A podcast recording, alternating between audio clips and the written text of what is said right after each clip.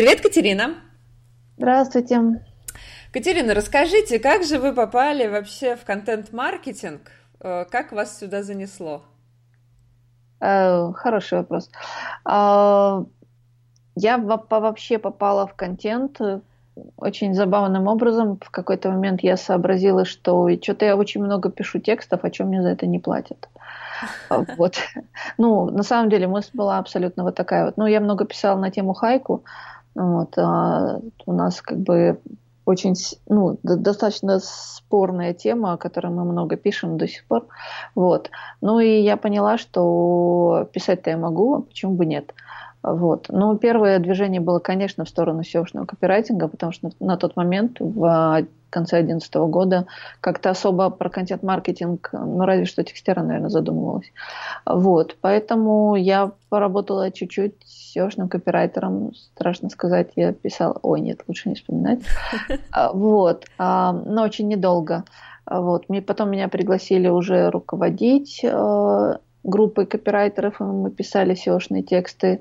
Это продлилось дольше, это оказался радикально тупиковый путь вообще, но мы довольно долго бились в эту стенку, и я просто поняла, что такой контент лучше бы не делать вообще, не иметь к нему отношения. Но, честно скажу, мы старались, старались делать хорошее что-то. Вот. А потом я начала читать больше про контент-маркетинг, потом а, Денис Савельев из Текстера пригласил меня модерировать э, группу контент-маркетинг в Фейсбуке. А потом пришел Дмитрий Шахов и сказал, вот котики. Угу. Это вот. было когда? Два года назад, да? Это было в ноябре позапрошлого года мы стали котики. Угу. Вот. То есть уже второй год на исходе у нас. И вот. сейчас ну, получается, что у вас э, агентство, правильно? Да, и да. блог по контент-маркетингу? Ну, это не блог, это что-то вроде СМИ, потому что как бы блог должен быть в компании. У нас получилось, что блог начался раньше, чем компания. Поэтому а, это скорее портал. Не знаю, портал слишком громкое название, тут, по-моему, термина вообще никакого нет. Вот, наверное, мы маленькая СМИ. Маленькие mm-hmm. пушистые котики, маленькие СМИ. А потом, а, через какое-то время, когда мы поняли для себя, что вроде уже чего-то понимаем, а, начались клиентские проекты, и мы стали агентством. Угу. А что вообще происходит сейчас на рынке контент-маркетинг? Э, в какой-то момент, это было, наверное, мне кажется, год или полтора назад, как-то все о нем заговорили, все вдруг сказали, что это супер важно, а, появились конференции, выступающие, агентства и так далее, а, но при этом непонятно, вроде бы как э, есть такая профессия контент-маркетолог или нет? Нет такой профессии.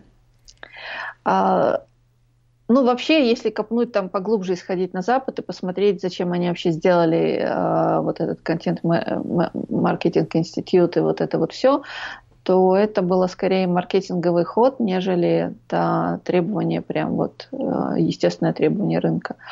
Потому что все время мы спотыкаемся о том, что контент, он уже везде. Но вы меня простите, э, в рассылках тоже как бы дизайн, верстка и контент, правильно? Ну, да, то есть мы да. говорим то, что контент, да, мы заходим в СММ, и что нам говорят? Мы делаем вам контент, мы заходим куда не зайдем, везде контент, поэтому говорить, что контент-маркетинг сел и отгреб себе все это и сказал только я про контент, ну так бесполезно, по сути. Получается, вот. что контент-маркетолог это вообще какой-то гуру всего, то есть он знает и email-маркетинг, и SMM, и SEO. Нет, нет, нет, это просто маркетолог, нормальный маркетолог, который оперирует э, онлайновыми э, инструментами, вот и все. То есть э, по-хорошему, по-правильному, если бы от меня зависел порядок во всем мире, я бы сделала так, чтобы маркетолог просто рулил всем и e-mail маркетингом, и, и SMM, и сюда же SEO, и сюда же все остальное. Ну, по сути, как только мы начинаем делать контент-маркетинг, мы начинаем копать во все эти стороны. То есть мы можем подтянуть под себя все. Мы можем SEO-шку подтянуть, мы можем контент на сайт забрать и забираем очень часто. А мы говорим о том, что все, что мы делаем, надо подключать рассылки обязательно, иначе ничего не получится. Абсолютно тут же подтягивается SMM, потому что иначе, опять же, ничего не получится. И получается, что просто делается вот интернет-маркетинг. Вот. Угу. По, это просто, просто маркетинговый ход сейчас такой, что вот отстраиваемся, говорим, что это будет контент-маркетинг. Мы вообще в начале этого года очень четко были намерены немножко соскочить с, этого, с этой темы вообще. Почему? А, именно потому, что тренд угасает. ну, то есть а, все эти работы по-прежнему надо делать, но совсем не обязательно называть это контент-маркетинг, потому что подрядчиков в маркетинг вообще пускают редко. Угу. И это, почему это, передумали? Ну, как там сейчас не видим такой острой нужды сильно отстраиваться, потому что особо отстраиваться нет кого. Ну, потому что на большинство хороших да, вещей с контент-маркетингом происходит in-house в компаниях, а от этих людей отстраиваться незачем. Они сами mm-hmm. просто молодцы просто и все. То есть мы не, не конкурируем. Но мы просто для себя поняли, что по Несмотря на то, что к нам приходят по запросу контент-маркетинг, мы, по сути, только помогаем его делать, но не делаем целиком, потому что все-таки маркетинг делается на стороне компании, а мы просто даем некоторое количество инструментов и помогаем реализовать некоторые из этих ходов. То мы получается... не, не, не, не беремся ответить. Вот это у Сергея Славинского недавно была, была эта статья, она выйдет на котиках. Для того, чтобы понять позиционирование вашего бизнеса, нужно остановиться и подумать, за что вы можете, в принципе, ответить и на что вы можете повлиять. Так вот, я могу сказать, что при всем нашем желании ни один подрядчик всерьез не повлияет на маркетинг компании, если только он не пьет чай по вечерам с генеральным директором и не залез уже руками и ногами во все процессы. Угу. Поэтому, поэтому за контент мы ответим, за маркетинг мы посоветуем. Вот так. А кому э, контент-маркетинг не нужен? Есть такие вообще компании или нет? Ну, сказать, что прям вот раз и не нужен, нет. Но экономически, может быть, нецелесообразен на каком-то этапе, скажем так. На каком? А, ну, например, для, вообще для для компаний, у которых широкий ассортимент э, всякого, всякого рода продукции, типа интернет-магазинов, там много позиций, все такое. О контенте надо думать, да, да в контент-маркетинг смотреть можно попозже. Сначала надо отстраивать все остальное. То есть э, здесь важно считать и смотреть. Э, если вы знаете, что у вас нормально идут лиды с вашей рассылки и с вашего контекста и из органики, и SEO у вас отработано хорошо, то посмотрите, может быть, вам этого хватит. Угу. А насколько это вообще затратная история внедрения контент-маркетинга в, в компанию? Ну, затратная, конечно. Ну, сколько примерно, а... что стоит? О, это смотря у кого. Это, это смотря куда идти и с, и с кем работать. Но в любом случае мы, в, ну, если смотреть так в рынке, то сейчас а, нормальный контент, который не стыдно занести на хорошую площадку, может обойтись ну, если брать через агентство, то от 5 до 7, 8, 12, 15 тысяч рублей за одну единицу контента, то есть за один материал. Ну, потому что это все это включает как бы работу достаточного количества народу. То есть работает и редактор, и сам автор, и так далее. Вот. При этом сами авторы уже начали претендовать на ставки типа 10 тысяч за статью, 15 тысяч за статью. Угу. Ну, соответственно, соответственно, как бы процент агентства на, набегает за счет того, что э, авторы, которые на это претендуют, далеко не всегда выдают контент соответствующего качества за ними надо все равно смотреть. Вот. Ну и, соответственно, все это умножается еще на коэффициенты. Поэтому дорогое удовольствие. Другое дело, что это дает. Самый главный вопрос, и он исключительно грустно звучит. Наверняка есть клиенты, которые приходят к вам и говорят, а даете ли вы мне гарантии? того, не, что говорят, у меня, у меня говорят, повысится не, продажи. не даем. Тут, понимаете, получается штука, но Сейчас, я просто сегодня, об этом думала, как раз потому что мы а, начали процесс а, закрытия проекта с одним клиентом. Вот. Ну, представьте себе, вот, а, вот у вас ребенок, ребенка надо покачать на качелях. И вы берете подрядчика и говорите, ну, давай будешь качать э, девочку на качелях. Девочка садится и ждет, когда ее вот. А вы подходите и подрядчик и толкаете качели вот вперед. Да? Тут заказчик вам говорит, так, а что это вы сейчас сделали? Мы говорим, ну как, вот мы сейчас вот взяли и правой рукой качнули качели на там, 40 сантиметров вперед. И что? Ну а теперь они откачнулись назад на, на, на 80 сантиметров. И как бы сейчас качнутся немножко вперед. Хорошо, сейчас мы посмотрим, как это девочке понравится, а потом вы сможете продолжить ее раскачивать. Понимаете? Ага. А, хорошо, смотрим, девочка ждет, качели останавливаются, потому что их надо толкать дальше, да. Тут нам говорят, нет, знаете, нам что-то не понравилось, мы вообще с девочкой сейчас пойдем на карусель, она автоматическая, там все работает, там все нормально, да. Вот, а, то есть э, контент, его надо делать, потом его надо сеять.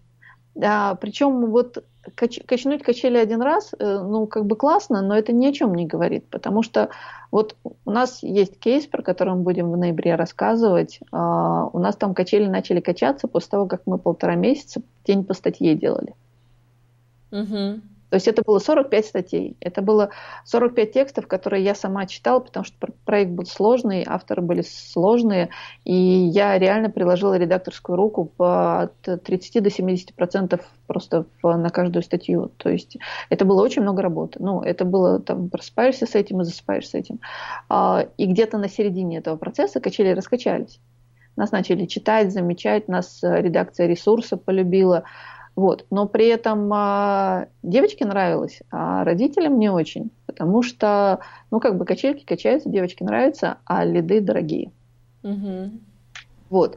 И здесь опять же вопрос, это же, ну, история длинная. То есть мы скачали, мы разогрели канал, его читают, теперь что можно выбрасывать продающие какие-то штуки и так далее. Для этого нужно соучастие клиента. Для этого нужно не останавливаться. Как только мы остановились, нас тут же забыли. Все. И все, и канал остыл, и тут же все кончилось. Качельки останавливаются. Сколько времени э, проходит от э, ну, до забывания, скажем так? Или это в каждом случае по-разному? Ну, в каждом случае по-разному, зависит от интенсивности. Но вот там, где мы это делали, через неделю появились новые лидеры, все стало весело, но не у нас. Угу. Интересно как. Ну, там, ну, там реально как бы очень живая площадка и интенсивность высокая. А нет, есть на самом деле, можно сделать вечно зеленый контент, и он будет интересен достаточно долго. Я вот могу сказать, что я где-то а, прошлой осенью написала статью про пироги тетки Авдотьи, мы ее разместили на Косте. Вот, она до сих пор по... Я захожу иногда на на Бассумо и смотрю как бы рейтинг по запросу контент-маркетинг, она там до сих пор на третьем месте висит по а, там расшариванию популярности и так далее. То есть есть контент, который можно написать, он будет долго, благополучно, великолепно работать. На него все равно будут ходить и читать, потому что он будет отвечать на э, запросы потребителей не SEO-шные, а реальные. Такое можно сделать, и оно будет жить. Можно да. ли делать только такой контент? Можно, если, если у вас есть гарантия, что он будет все время именно такой. А гарантии нет. Да, гарантии нет. Нет, это все равно надо все сочетать. Надо делать маленький контент и постить его в соцсети. Надо делать большой контент. Надо делать белые книги, которые у нас практически не заказывают, и делать их лид-магниты, и все это в рассылку, и все и так далее. Все это связывать в один узел, чтобы это просто было, чтобы компания была источником контента, чтобы качельки эти качались в разные стороны. Вот, ребенок радостно смеялся. Давайте Тогда расскажем нашим слушателям, что такое белая книга, потому что я вот уверена, что многие не знают. Ну, она, это у нас как-то не прижилось, вот странно. Но white paper, зачем перевели как белая книга, я не очень понимаю, но термин уже сложился. То есть это просто коротенькая, э, коротенькая книжечка, страниц на 10, 15, 17, 30, ну, небольшое. То есть э, вы берете лонгридище и верстаете его в виде PDF. Вот. И этот PDF можно скачать и благополучно им пользоваться. Вот то, что вы сейчас сделали у себя на странице, скачайте доклад кли... uh-huh одного из выступающих. Вот. И white paper делается в основном в качестве лид-магнита. То есть э, вы вешаете, э, либо делаете рассылку, либо в соцсетях вешаете, либо на сайте. Скачайте у нас замечательную книжечку. Вот как Текстера выкатил огромное свое руководство по контент-маркетингу. Скачайте за email, после этого получаете расширение базы. Но это здесь не мне, не мне вас учить. Да? Это да. А, в прошлом году вот. мы пытались сделать э, маленькую книгу. Мы делали ее, делали ее вместе с Кирой Каменских. Значит, э, почему пытались? Потому что книга получилась у нас почти на 300 страниц. Но она получилась классная, мы все равно ее бесплатно раздали. Все, конечно, были удивлены, что мы раздаем ее бесплатно. А, конверсия, конечно, была больше 50% на этом лендинге. Вот, но э, как-то... И все за... уткнулось в то, что вроде бы нужно ее распространять дальше, да, вот как вы сказали, что нужно ее нести на, ну, дальше э, на какие какие-то сайты, показывать эту книгу, рекламные кампании и так далее. Но не очень понятно, а какой смысл э, другим площадкам размещать наши материалы? Вот как это сделать, как распространить эту белую книгу? А, ну, во-первых, где бы она ни лежала, она все равно проиндексируется, PDF индексируется. А, то есть а, она, она уже потихонечку как-то расползается где-то. Во-вторых, а, зависит от того, что вы хотите за эту книгу. Где-то, ну, то есть... Хотим e-mail. Да, и вот здесь вот есть такой баланс, как, как вот у веб-сарафана получилось. Сначала вы хотите за это деньги, а потом вы говорите, ну ладно, возьмите бесплатно, да, и тогда те, кто заплатил деньги, говорят, а как-то так. А что ж такое? Нет, вот. мы никогда не хотели за это деньги. Мы нет, сразу нет, же я, нет, нет, нет, я, я, я просто привожу, привожу как пример. Ага. То есть такой контент со временем, просто если вы за него не хотели денег, то со временем он стал, должен стать вообще, вообще полностью бесплатным, даже, даже мейлом не надо платить за него. То есть он должен просто лежать для скачивания, потому что он остыл. Угу. Вот. Как быстро и потом, он остывает? то не знаю, надо смотреть. Ну, ваши, ваши 300 страниц, наверное, наверное, еще горячие. То есть их можно еще подогреть и сказать, шелк, смотрите, как это было здорово. Но я бы на вашем месте как бы резала это все на части и сделала бы контентную историю. То есть а, как бы подпишитесь и получайте по частям время от времени. Это, это опять же, по-моему, довольно-таки заезженный западный пример как это делается. А это хорошая идея. Я, кстати, не подумала разрезать и отправить это в e-mail. Мы разрезали и отправляем да, это в паблик. А, спасибо, да, это, это, кстати, хорошо. А, понятно, то есть, э, в принципе, кому нужны вот эти white paper? Всем нужны, правильно? То это мы ну, даем попробовать свою услугу. Ну, смотрите как. А, вот у нас, кстати, сегодня на котиках вышел еще такой квиз а, какой контент вам нужен вообще. Вот. Он такой квиз немножко коварный и, наверное, даже как бы э, жестокий, потому что квиз проходишь, а в конце попадаешь на большой лендинг, и там объяснение, что ж тебе надо все-таки. Вот. И э, есть ситуация, когда и белые книги не надо. Ну, послушайте, вы продаете, например, какие-нибудь брошки, красивые авторской работы. Вот про что вы сделаете белую книгу? Это да. Как подобрать брошку? А, можно, кстати. Как подобрать брошку к разной одежде?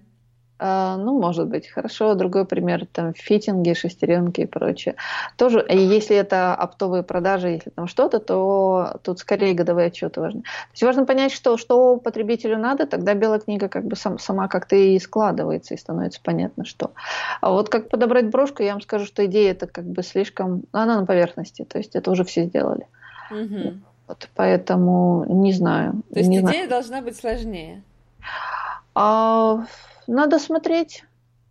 То есть, а однозначных рецептов не бывает. Вы, сами это знаете. То есть я сейчас скажу, что не надо делать такие книжки, а кто-нибудь придет и скажет, а знаете, я сделал, у меня все получилось. Так тоже может быть. А как быть вот с книжками по 20 страниц? Одно время э, в инфобизнесе это было прям очень распространено, не знаю, как сейчас, не попадается, все меньше попадается. Значит, э, было там, скачайте мою мини-книгу, там, вот об этом. И ты скачиваешь, и там 10-15 страниц, и у тебя э, полное разочарование вообще в том, что ты скачал, потому что ну, ну что это такое? Ну, там, я тебе оставляю e-mail, ты мне 15 каких-то непонятных страниц. Они, ну, то есть, э, получается, что вроде бы как услуга оказана некачественно. Ну, так это же вопрос качества, а не инструмента. То есть, э, ну, хорошо, ну, вы произнесли инфобиз, на этом все закончилось, по-моему. Ну, то есть это не, не, не подлежит обсуждению. А просто, смотрите, хороший экспертный контент получается, ну, не так часто.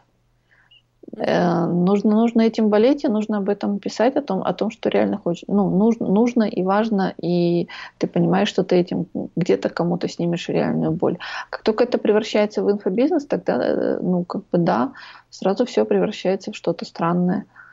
Хотя я помню до сих пор, как я подписалась в начале, девушка переводила 20 серебряных пуль Бенсивенги, и я ждала каждое письмо и что-то там читала. Сейчас так достала их, посмотрела. Ну да, интересно. Вот, то есть э, вопрос качества. Угу. А как качество опирается в знание своего покупателя, что тебя сейчас волнует. Если вы знаете, что сейчас волнует покупателя, то дальше как бы ну, как правильно все логично. исследовать своего покупателя? Наверняка есть какая-то техника или методика, вопросы какие-то. Вот как правильно понять, что же им нужно? О, это, это, это разговор это часов на... Нет, на самом деле сложно и не очень понятно, потому что, ну, как бы разные разные специалисты подходят к этому с разных сторон. Мне больше всего нравится подход э, со стороны бизнес-анализа, когда там строится Customer Journey Map, вот это вот все. Строится на основе опросов, изучения, реально вплоть до обзвона и выяснения, какие детали. То есть э, ну, на самом деле сложно. Но вот ну, недавно у нас был очень хороший пример на эту тему. А, клиент, с которым мы начинали работать, принес нам большие опросники. То есть его продавцы отвечали на да, вопросы. А, портрет типичного покупателя, то есть какие вообще группы лиц к вам приходят, а что их обычно волнует, что они вас спрашивают, что они чаще покупают, дешевое либо дорогое, какие у них есть вообще преграды, сомнения, а, на чем бы они, ну, на чем они экономят, чего они вообще хотят, ну и так далее. Ну, то есть, как бы типичный ну, набор вопросов, а здесь просто было уже сделано исследование тщательно. То есть, э, тема там узкая, продавцов там небольшое количество, но получили там пять, по-моему, а, таких вот развернутых ответов, которые позволили понять, куда бежать вообще и чего писать. Сколько нужно опросить клиентов для того, чтобы понять, что достаточно? Не знаю, зависит от масштаба бизнеса. Ну, не, нет готовых рецептов, ну, не бывает, ну. Ну, хочется понять хоть какой-то алгоритм действий. Вот э, слушают нас начинающие, да, э, контент-маркетологи. Они хотят все-таки понять своего клиента, но непонятно, куда бежать и когда понять, что ты его понял. А, ну, когда понять, что ты его понял, когда ты начнешь в ответах замечать э, сходство. То есть э, тогда уже можно остановиться и попытаться найти какие-то общие черты. То есть пока вы видите, что раздрай, раздрай, то, наверное, нет. Ну, по, опять же, это нужно обратиться к практикам, которыми мы занимаемся не так часто. Это, опять же, бизнес-анализ и все вот это. То есть это а, глубже анализ. Там, по-моему, выборки делаются там 10-15, ну, всякому. Угу. Зависит, зависит от, какие у вас есть ресурсы, чтобы опросить. Если у вас есть ресурсы на, на 8 человек опросить, значит, вы опрашиваете 8 человек и пытаетесь это интерполировать. Самое главное не полагаться на собственное мнение, да? А, да. А, тут а, у меня впечатление последних выходных такое яркое. Оно не совсем связано, конечно, с контент-маркетингом, но очень связано с целевой аудиторией. А, в Калининграде проводят джазовый фестиваль каждый год и приглашают на него всемирно известных джазистов. И хедлайнером э, трехдневного фестиваля всегда э, приглашается какой-то суперизвестный там мега-джазист. И в этом году это был Иван Дорн. Когда мы увидели его на афише, мы были в шоке. Но я, во-первых, не знаю, кто такой Иван Дорн. То есть я, я понимаю, что это, кажется, вроде это попса. Ну, то есть, ну, мне было непонятно, как он связан с джазом. А, ну хорошо, мы все равно пошли, потому что ну все равно надо идти, ну как пропустить джазовый фестиваль. И мы пришли, и был Иван Дорн, он вышел в спортивном костюме, начал читать рэп. А, было плохо слышно, а, было вообще непонятно, что Подождите, происходило. это вы сейчас про джазовый фестиваль? Я про джазовый фестиваль, да. А, непонятно, что, непонятно, что происходило. В зале, ну там э, это происходит на стадионе, и там порядка, я не знаю, может, 2-3 тысячи человек. Значит, и я смотрю на людей ну, у меня э, ярый негатив. Но при этом я, я абсолютно целевая аудитория этого фестиваля, потому что я хожу всегда, не, ну, стараюсь не пропускать ни один год. То есть я вот, я их клиент. Я в шоке. А, я смотрю на людей, и мне непонятно, а что люди-то, что они, как они. И я вижу, что люди разделились на две половины, одним жутко нравится, другим жутко не нравится. Ну и я говорю, слушайте, ну наверняка завтра просто социальные сети взорвутся негативом. Ну, то есть вот это сто процентов будет так. Все скажут, боже, как, как было ужасно. И, конечно, с утра я просыпаюсь, у меня еще не остыло вот это. А, я открываю Facebook и вижу, Иван был прекрасен. Как он зажег, как было классно, какой был классный фестиваль. И почти не было негативных отзывов. То есть это вот Они, ну, конечно, они, они рискнули и попали. Они рискнули и попали.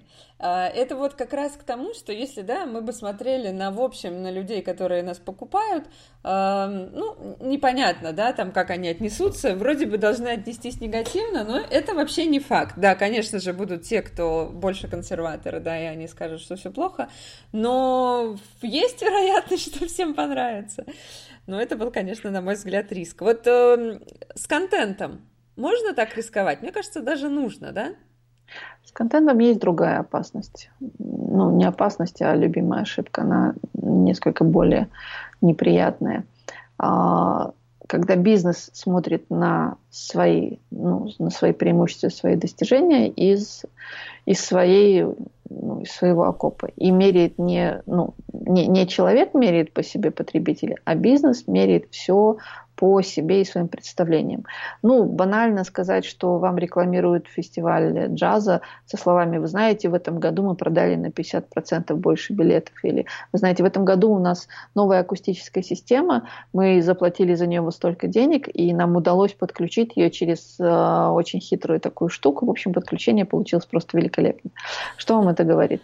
Ничего. Ничего. Хотя, да, но с точки зрения бизнеса это реальное достижение. Мы смогли сделать очень круто. Но это круто для бизнеса. И вот это вот э, все очень любят нести такую идею. А вы знаете, мы вот сейчас вот настроили э, новую систему сегментации, которая поможет нам на 0,25% точнее делать ваши отчеты. Ура! Да. Ну, то есть таких же перфекционистов это, может быть, заинтересует. Но на, человека снаружи, который э, хочет просто, чтобы у него все работало, ну, это как-то произведет впечатление, может быть, немножко меньше. Угу. Вот. То есть вот э, на самом деле мы так, мы так до, до, не вышли из этого вот... Э, до, надо, надо, надо помогать работать в мире клиента. То есть э, помогать ориентироваться вот туда вовне, а не рассказывать внутри. Самый, наверное, интересный у меня был диалог, который я довольно часто вспоминаю. Интересный, хороший психолог спрашивал меня, да, как, как ему, вот, как бы ему лучше писать там в соцсетях и так далее. Вот. И каждый раз он говорит, а вот я сейчас такую вот тему возьму, и все. И я каждый раз спрашивала у него одно и то же. Это ты сейчас хочешь коллегам похвастаться, или ты все, все-таки хочешь, чтобы, вот, наверное, кто-то пришел к тебе потом с этим? Он останавливается и говорит, нет, это тоже коллегам.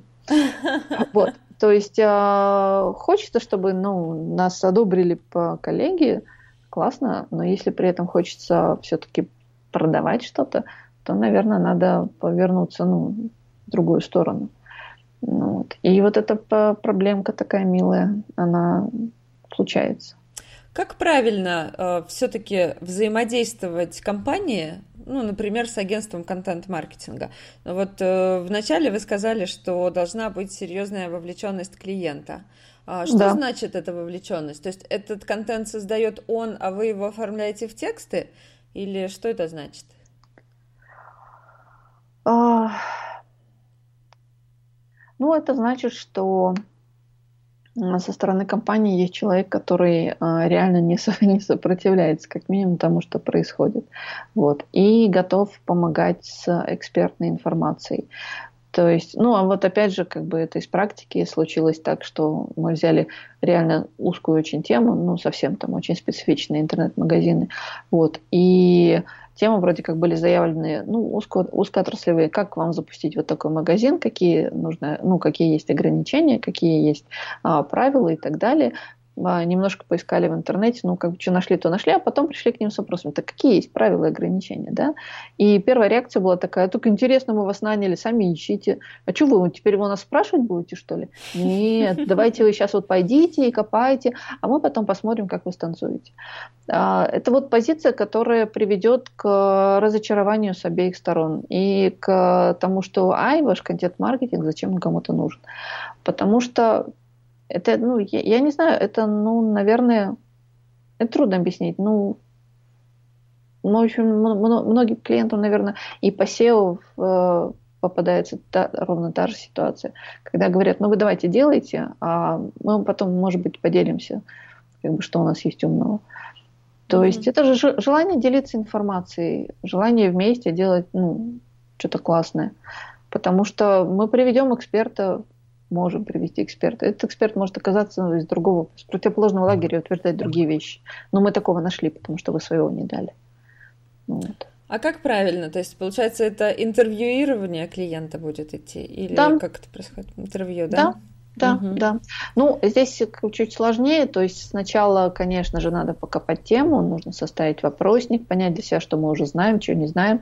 А потом на основании этого вопросника уже скайп и разговор уже более детальный, что вот это вы правильно поняли, это неправильно, вот здесь у нас пробел, давайте вы нам расскажете и так далее. То есть, э, конечно, надо начинать ну, со своей стороны все равно копать. То есть Google с Яндексом никто не отменял. Как Но... нам найти... Да, как, как нам найти человека, который будет способен в компании качественно э, делать контент? Вот э, он какими-то критериями особыми обладает? Вот как вы ищете? Mm. Ну, мы ищем через анкету котиков. Да, люди заполняют эту анкету, в последнее время немножко побольше стало. Вот, мы смотрим, на что они способны, и кому-то делаем предложение, кому-то нет. А, вот. Наверное, некоторые до сих пор на нас обижены, что мы не ответили, но периодически я отвечаю. Вот. Но если кто-то интересен, уже пишет редактор, мы работаем. А в компанию искать нужно, я не знаю, в компанию нас надо искать человека, с которым будет хорошо работать. Здесь по критерии, ну, я бы смотрела на осознанность.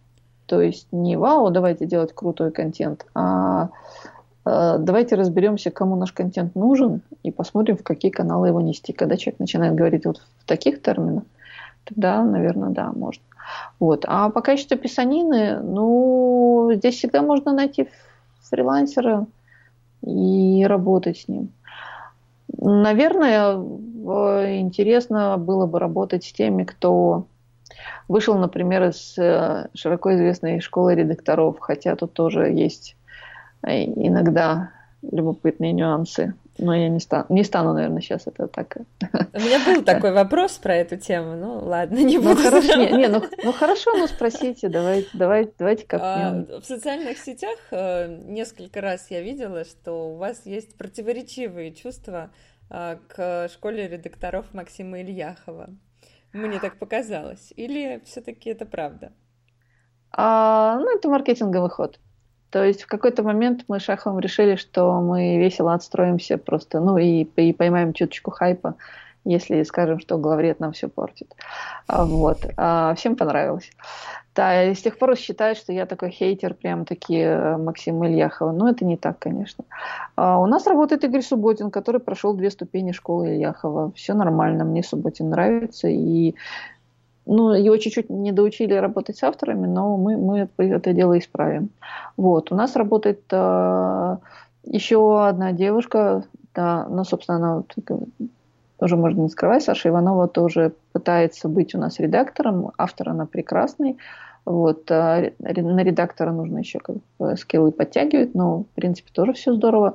Вот, она учится на первой ступени школы Ильяхова. То есть противоречия у нас нету такого, что вот прямо вот если Ильяхов, то к нам ни, ничего подобного. Вот. Ну, просто в тот момент, когда главред э, был у всех на устах, э, ну, инструмент несовершенен, и пользоваться им надо, включая голову. Вот. Мы, собственно, только об этом и говорили. Вот. А сейчас его стали использовать в основном SEOшники. Я не думаю, что Максим Ильяхов так мечтал, чтобы э, в индустрии SEO его инструмент стал одним из э, широко используемых. Он скорее, наверное, нет. Но уже как сложилось, так сложилось. Угу. Вот. Поэтому нет, не, нет противоречий. Мне больше а книгу прочитали? А, нет. Да, мне ее неоткуда читать, я ее не покупала. Вот. Сокращайте самами, я пишу хайку. Вот. А хайку это как бы сокращение, это одно из требований, то есть нужно уже уложиться в очень коротенькое количество строчек. Так что здесь у меня все в порядке. А вот интересно, кстати, как быть с длиной текста? А, что, есть ли тут какое-то универсальное правило, что статья... Да. Да, расскажите, вот какая длина текста должна быть? Нет, есть универсальное правило редактора. Любой текст может быть сокращен как минимум на 10% без потери качества. А есть еще одно правило. Все написал, вернись, удали первый абзац. Текст станет лучше. А, если говорить о длине текста, то 99% текстов э, реально можно сокращать не только на 10%, но и больше, и хуже от этого не станет. Оптимальной длины текста не существует. То, как сказал Ильяхов, пока у вас есть что рассказать, и это интересно, это самый, наверное, нормальный способ измерения. То есть, если вы раскрываете тему на одну страничку и, и все, то зачем еще как-то воду лить? Если вам нужно раскрыть тему больше, значит, надо заняться уже более жестким структурированием, добавить оглавление и делать уже как бы такой контент, который ну, можно потреблять кусками. Вот.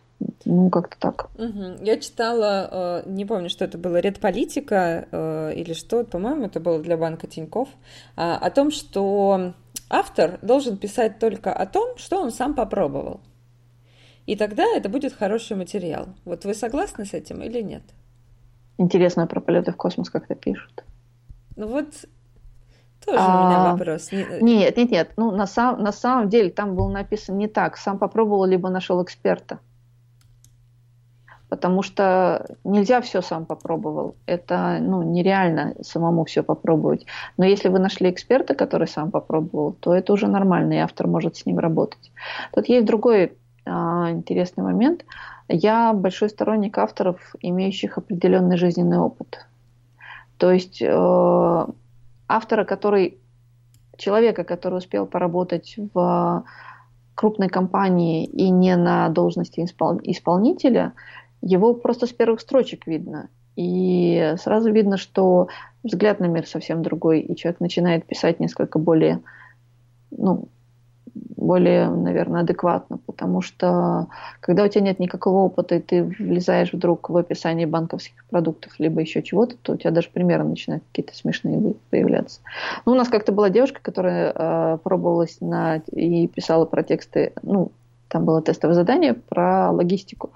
И она написала, что ну, есть такие вещи, которые на такси не перевезешь, например, диван. Вот. И а речь шла вообще о логистике, там, о грузоперевозках из Китая. Ну, как бы где диван, где Китай. Ну, и где такси. Да.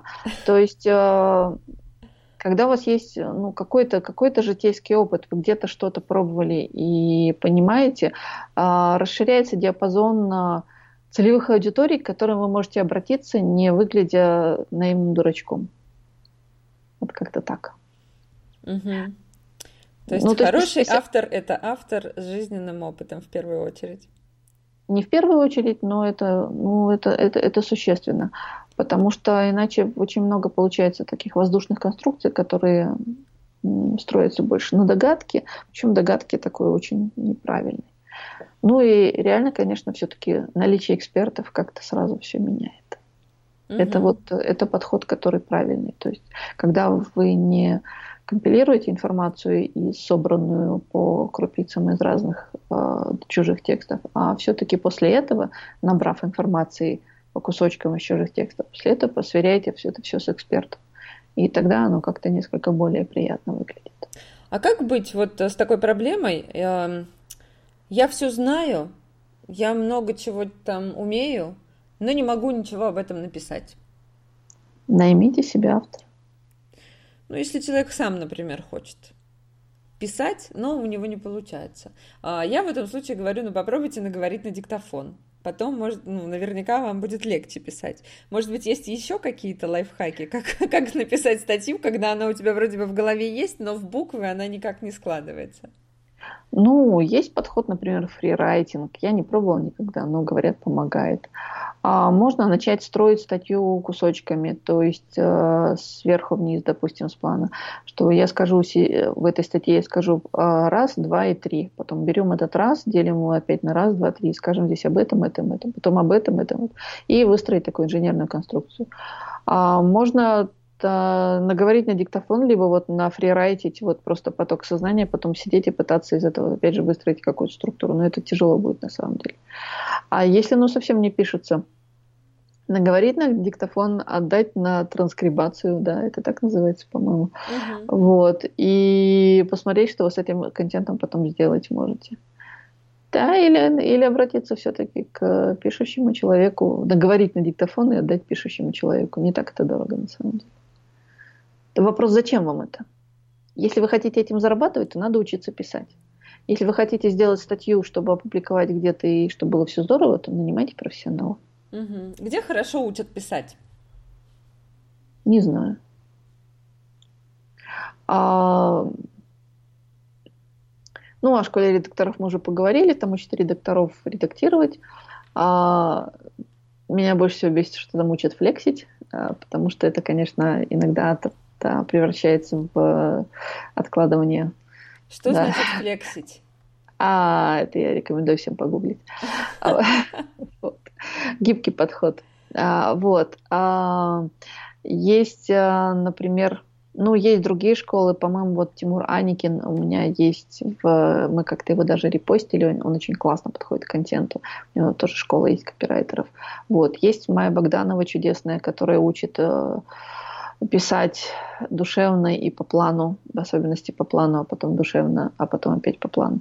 Вот, но там тоже все классно. То есть э, можно походить и поискать вокруг, и найдутся люди, которые помогут вам что-то писать угу. начать писать. А какие есть хорошие, интересные, может быть, э, либо книги про контент-маркетинг, про тексты, про то, как классно писать, э, либо, может быть, блоги какие-то, вот, которые вы сами читаете, например, и можете порекомендовать.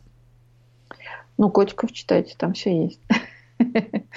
А, да, ну на самом деле я сама читаю таких вещей крайне мало, потому что да, потому что знаю цену большинству вот, этих, вот этих вот, ну, контента вот этому профессиональному. Потому что книга делается не для того, чтобы выложить и высказать миру, что ты об этом думаешь, а, наверное, для того, чтобы лид-магнит из нее сделать, репутацию себе приподнять и так далее и тому подобное. Интересно почитать, и я очень рекомендую на вход авторам э, книжку, которую сделали в агентстве «Собака Павлова», называется «Кода». Вот, она есть на букмете, она есть э, бесплатно, она, ее просто можно нагуглить «Собака Павлова. Книга про текст». Вот. Там хороший базис такой да, про то, зачем вообще тексты. Очень хорошо.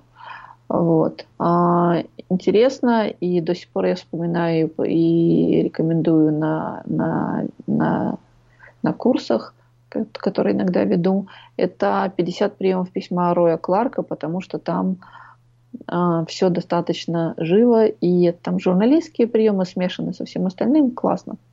Вот, реально интересно читать. Вот. А по контенту, ну, для меня в свое время повернула мозги книжка, а, которую выпустил Миф в своей серии, а, не помню какой, «Основы контентной стратегии» э, Эрин Киссейн. Вот. Ну, оно гуглится, «Основы контентной стратегии». Вот. Она очень коротенькая, вот. При этом она, ну, у меня она резко повернула просто все в голове. Вот. То есть это полезно и интересно. Ну, так. Интересно. А, вот э, вы достаточно глубоко разбираетесь в контент-маркетинге, у вас есть свое мнение по этому поводу, и вы много с этим работаете. И э, вот этот подкаст, он выйдет, получается, в начале сентября. А, как раз накануне email-шоу, для которого вы составляли а, программу по контент-маркетингу, в зале контент-маркетинга. Да, это ужасно было. Вот расскажите, как же, мы с вами, кстати, об этом еще ни разу не поговорили. Ну, мы, мы когда запись остановится, поговорим. Как как вы подбирали тех людей, которые э, будут выступать? Ведь э, я понимаю, насколько критичен был вас, ваш взгляд на спикеров, э, которые вообще могут об этом говорить в России, да, и вот те, кто публично вообще в принципе выступает. Вот расскажите, как вы их собирали по крупицам? А, ну, я прям чувствую вот это вот отношение по крупицам, да. Ну да. А, хорошо. Там ну, на самом деле, я смотрела, кого мне самой было интересно послушать. Вот. И я смотрела на тех э, и искала и спрашивала тех людей, которые ну, могут рассказать все-таки не просто контент-маркетинг, а все-таки на e-mail шоу надо иметь отношение какое-то к рассылкам, правда? Uh-huh. Вот. И я смотрела на тех, о ком я ну, точно знаю, что у них получается делать. То есть не красиво рассказывать, а делать. Вот как-то так. Потому что красиво выступить, но это, это как бы много кто, наверное, сможет. Вот. А рассказать, как мучили, сделали, и у вас получилось, ну, как-то не, не такое большое количество людей. Вот. При этом несколько очень интересных спикеров, к сожалению, отказались. А, и это было большое огорчение, потому что мне казалось, что они смогут рассказать. Ну, там просто причина, там график не совпадает, еще что-то uh-huh. такое. Вот. Мне было интересно сбор информации, как люди вообще ищут. Вот одна девушка у нас будет из э, Минска рассказывать, как она делает новостную рассылку. А, честно вам скажу, мне приходит в одно время а, «Медуза» и ее письмо, да, я вот э, «Экспресса» читаю, «Медузу» закрываю. Я после вашей рекомендации стала фанатом «Экспресса», просто я постоянно читаю каждое да, письмо, да, и даже да. если я не открою в этот день, то я читаю его там через день или через пару дней, но читаю вот. все. Вот, вы понимаете? То есть вот, вот она расскажет, как она это делает. Я читала у нее коротенький, она, она однажды на спарке об этом написала, там очень интересный подход. Вот. И это будет ну, ре, реально, реально интересно. То есть мне интересно, как люди делают то, что они делают. И мне кажется, что это всем должно быть интересно. Да, потому что, ну, просто рассказать, ну, знаете, вот делайте хороший контент, да? Ну, это можно конференцию на этом закончить. Ну да, но все знают, что надо делать хороший контент. А, да, поэтому вокруг нас столько интересного контента. Да. А что в третий день? Там же самый сложный день, как раз э, зал мастер-классов. Что там будет вообще? Ну, там будет Дмитрий Румянцев. да, да, да. Вот. А, там будет, насколько я помню, журнал Максим. Вообще мне надо списочек открыть, я так не готова. Вот. Будет а, любопытная тема весьма такая с, с подвохом немножко. Максима? Вот, там, да. Там будет рассказ о том, как э, ребята, опять же, из Беларуси, но все-таки как получилось, что вокруг меня есть белорусские интересные ребята, а, сделали абсолютно некоммерческую рассылку. Сейчас они ее, ну, к сентябрю они ее уже продадут какому-то крупному бренду, потому что они сделали литературную рассылку и сумели ей заинтересовать а, большое количество читателей. То есть э, там да, Купалова почта, помнится мне. Не хочу обмануть, не помню. Ну, факт, что они как бы подняли такую вот именно тему литературы, причем классической литературы, и у них получилось, на удивление просто. Это интересно. Вот. Ну и они рассказывали, у них довольно серьезная стратегия была, как это все сделать. То есть здесь можно посмотреть и поучиться чему-то. Интересно. Вот. То есть рассылку можно продать? Ну вот вышло, что да. То есть они ее придумали, и они ее под, бренд отдадут, насколько я понимаю. То есть сейчас у них переговоры идут, к сентябрю уже будет известно что-то. Mm. Можно и так, да. То есть они создали культурный феномен в своем роде. И как бы вот, двигают его дальше. Вот. Почему нет, это тоже интересно. Да, интересно. А я в конце подкаста всегда задаю один и тот же вопрос всем своим гостям. А какие два вопроса вы сами бы себе на моем месте задали для того, чтобы этот подкаст был максимально интересен нашим слушателям? Ну, это ужасно коварный вопрос, на самом деле. Наверное, все, все вам это говорят, да? Да. Да. Ну, как правило, это самые интересные вопросы. Ну, возможно. Да, возможно. А, я не знаю.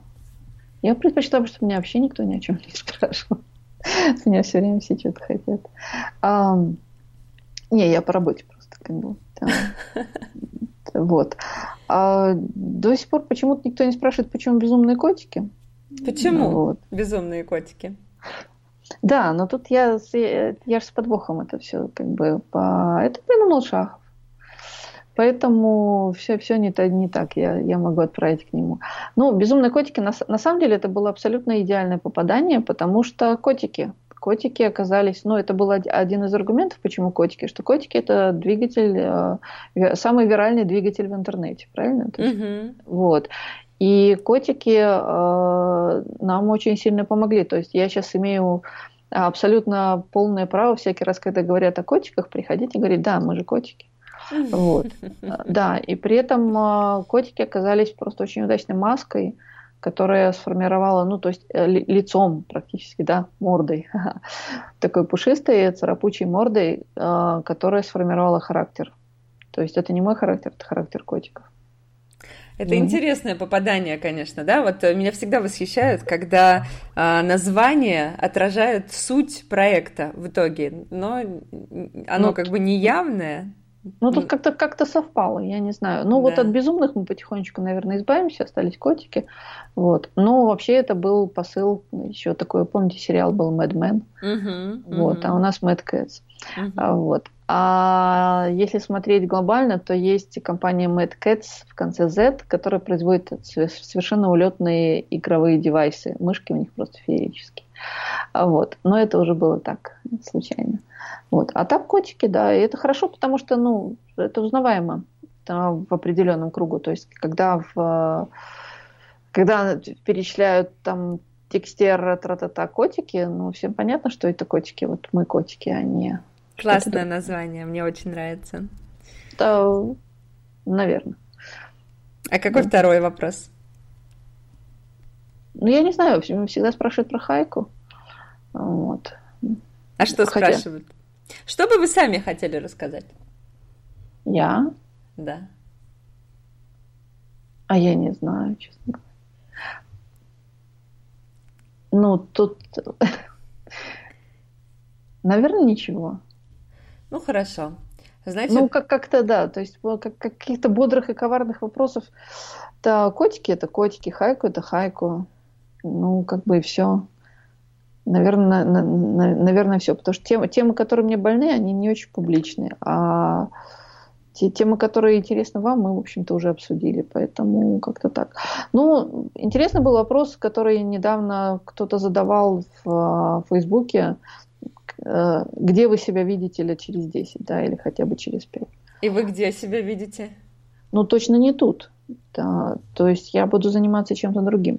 Да? да однозначно однозначно. Ну, а вот это вопрос, потому что, ну, это смешно, наверное, прозвучит, и это немножко, конечно, искажение реальности, но звучит это примерно так. Я работала в цирке, я работала в балетной труппе Большого театра Беларуси, я работала, правда, у меня даже есть пропуск, вот, а, и оформление у меня по договору было, а кем? честно. Сейчас, подождите. Я работала на, на киностудии. Вот. Я работала в издательстве и в, в журнальных редакциях. Вот. Ну, теперь как бы это разоблачение. Да, ну, в цирк я ходила просто потому, что компания снимала там помещение в времена перестройки, где только не снимали помещение. Поэтому... Но я ходила на работу в цирк, это было смешно. Вот. А в балетной труппе Большого театра я проработала несколько месяцев. Я им верстала брошюрки вот эти вот, э, эти, то, что всем раздают буклетики по, на, перед спектаклем, вот, дизайнер, с которой я работала, их создавала, то есть делала дизайн, она его делала так, это на клочке бумаги карандашиком, вот, а я делала реализацию. Вот, и я реально работала там, как бы мы верстала всю эту красоту, вот, ходила там за сценой, все такое. Вот. Так что э, что только в этой жизни не бывает. Так что я не знаю. Я не знаю. Но знаете, что точно чем-то другим? Да, точно. Потому что цикл заканчивается. А какой цикл? А у меня как-то вот циклами идет годами. То есть вот сейчас что-то закругляется. Не знаю. Ну, я надеюсь, что новый цикл подарит вам как раз э, то, чего вам очень хочется. И я вам этого желаю. И спасибо вам большое за классное интервью. И до встречи угу. на email шоу. Спасибо и вам. Да, да, email шоу. Ну, сначала БДД, потом email шоу. Ну, на БДД мы встретимся уже после того, после, ой, до того, как выйдет подкаст. Ну, до встречи, да. Да, хорошо. Счастливо. Спасибо вам за хорошие вопросы.